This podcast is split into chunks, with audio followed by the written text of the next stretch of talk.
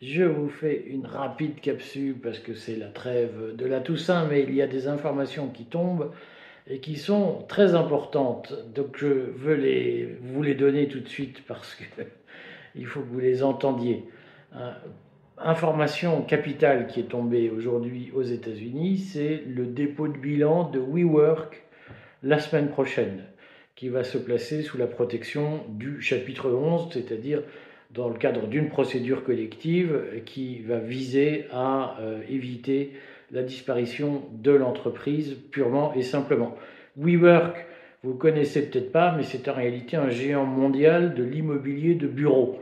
WeWork, pendant les années 2010, a énormément investi en s'endettant énormément pour euh, acheter partout des bureaux, des bureaux, des bureaux, pour abriter le coworking, c'est-à-dire les bureaux temporaires, l'itinérance professionnelle telle qu'elle s'est développée avec Internet.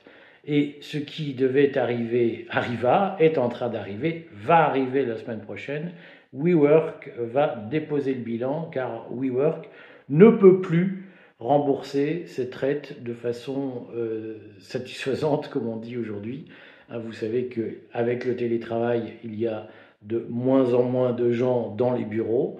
La remontée des taux, le relèvement des taux fait qu'aux États-Unis, on a beaucoup pratiqué les prêts in fine. J'ai fait des, pas mal d'articles dans le courrier des stratèges au printemps 2023 pour annoncer ce qui allait se passer, c'est-à-dire que les, prêts in fine, hein, vous savez, c'est ces prêts où pendant toute la durée du prêt, généralement une dizaine d'années, vous ne remboursez que les intérêts et au bout de dix ans, soit vous remboursez le solde, soit vous renoncez au bien que vous avez acheté, soit vous vous réendettez pour un nouveau cycle pour euh, payer ce bien dont vous n'êtes jamais propriétaire au fond, euh, si ce n'est nominalement, mais c'est toujours la banque qui le possède. WeWork a beaucoup joué là-dessus, simplement pour, pour croître très vite à l'américaine. Simplement, cette stratégie pose un problème lorsque les taux d'intérêt montent, c'est que vous achetez en 2015 un, taux d'intérêt proche de zéro. Et en 2023, on vous dit, bien si vous voulez renouveler votre prêt, vous êtes à 5-6%. Et là, c'est plus exactement la même musique qui se joue.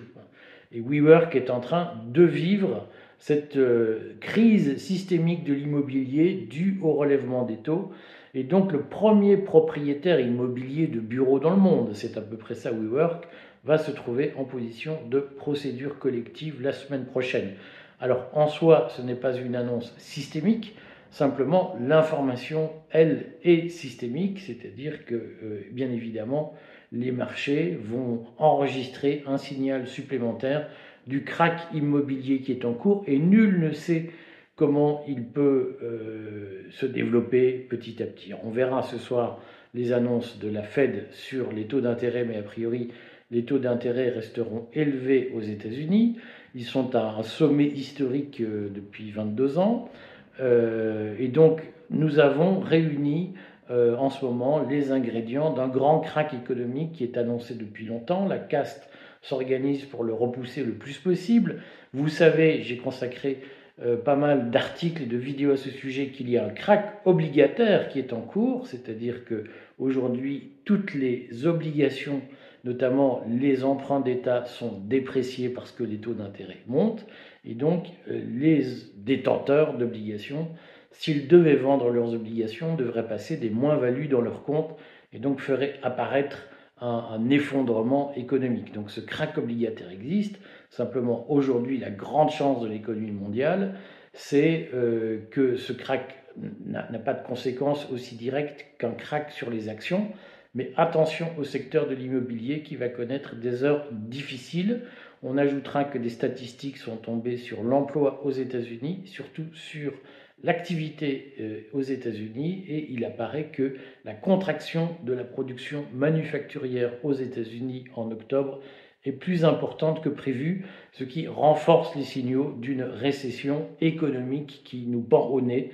Hein. Euh, vous savez qu'en France, la croissance est en panne et elle est très largement euh, nourrie, cette panne, par la baisse des exportations françaises qui n'étaient déjà pas très flambardes. Et l'INSEE, je l'ai écrit dans le courrier hier, l'INSEE annonce 0,1% de croissance annuelle, euh, de croissance trimestrielle euh, au troisième trimestre, ce qui est un mauvais chiffre que, pouvait, auquel on pouvait s'attendre.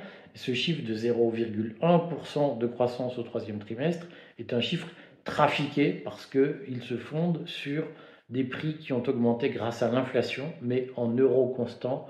En réalité, l'économie française est en situation de récession, mais euh, comme disait Churchill, je ne crois qu'aux statistiques que j'ai moi-même truquées.